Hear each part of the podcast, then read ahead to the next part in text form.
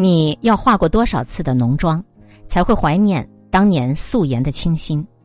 你要穿多少双高跟鞋，才会想念穿帆布鞋的青春？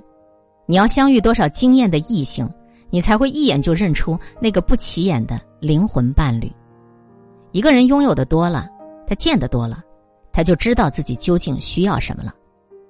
总有人一上来就标榜自己说：“那我这个人说话比较直，你不要介意啊。”说话太直，其实就是自私；把说话直当成率真，其实就是你的无知。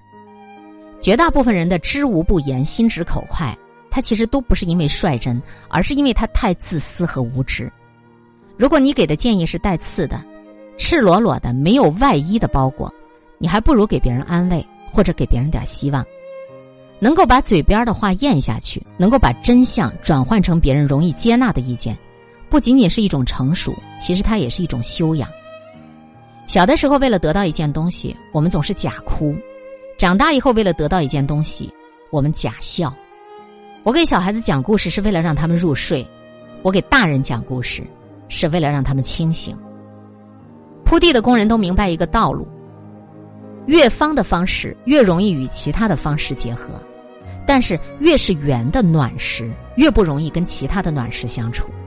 所以说，那些义正辞严、锋芒毕露的人，反而更容易达成合作；而那些圆滑世故、怎么都好说的人，真的你要跟他合作起来，非常难以伺候。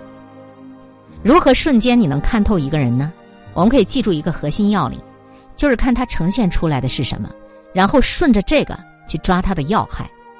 每个人都有内心残缺的一面，一个人呈现出来的东西，往往是因为他内心有某种残缺。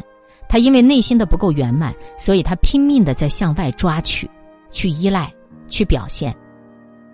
举几个例子啊，爱不足则多情。当一个人非常缺爱的时候，或者学不会正确爱自己的时候，他就会拼命的向外去寻找爱，总想找一个人全心全意的来爱自己。于是这样的人就很容易多情。这个不叫爱，这个叫心理补偿，这是很多悲剧的根源。精不足则多食，就当你一个人精气不足的时候，你就特别需要从五谷杂粮、从食物当中寻找精气，因为食物蕴含天然的精华，所以他们要不断的吃才行。所以减肥的最好方式就是让自己精气充足。信不足则多言，当一个人自信心不足的时候，他就特别喜欢解释和证明，反复的自圆其说，显得他很啰嗦。这其实是一个人不自信的表现。威不足则多怒。当一个人威信不足的时候，就特别喜欢发脾气，通过发脾气来弥补自己的威严。动不动就发脾气，反而会显示这个人内心的脆弱。所谓不怒自威，真正的威信就是我不动声色，我都能够震撼住别人。识不足则多虑。当一个人见识不足的时候，他就会过度的担心很多事情。诚惶诚恐，没有安全感。很多人想的太多了，但是书读的太少了。所有的焦虑，其实都是你自己的见识浅薄造成的。容易被激怒的人，要么太脆弱，要么太敏感。他们一旦被激怒，就会被对方操控。别人只用情绪就可以轻易的打败他。所以，要么自己强大，要么学会无视。这是一个高手必须具备的素质。真正的高手，其实都是内圣外王的。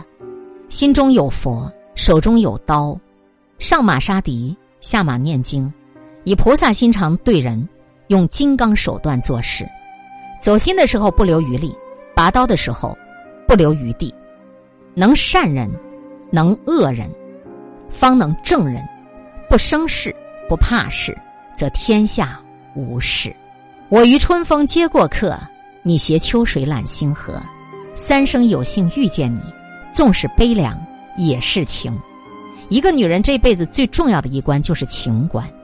女人只有过了情关，才能体验到真正的爱情，才能学会为人处事，才能够有一番作为。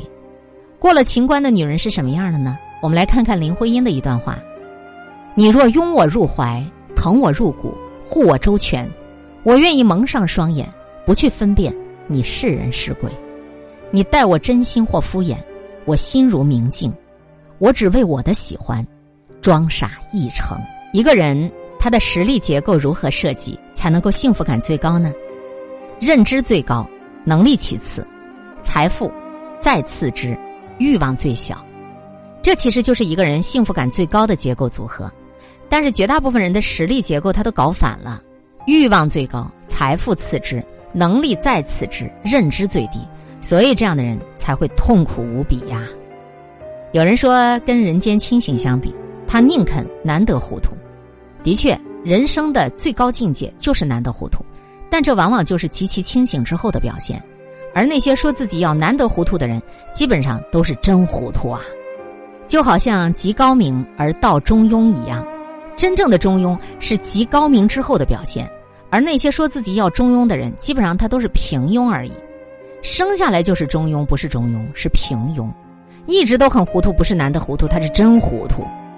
低调的前提是我可以随时高调，回归平淡的前提是我有过轰轰烈烈，对钱不感兴趣的前提是我已经不缺钱。真正的难得糊涂，其实是人间清醒啊！今天会遇见什么人，会发生什么事，都有各种意想不到的可能性。分享传播有力量的文字，亲近感受真善美的观点和态度。空中和你相互勉励，保持微笑、淡定、从容的好心态。祝福有缘分在这里遇见的你，身体好，心情好。我是海林，欢迎来听，一切刚刚好。本节目由喜马拉雅独家播出，欢迎订阅个人微信公众号“海林”和“一切刚刚好”。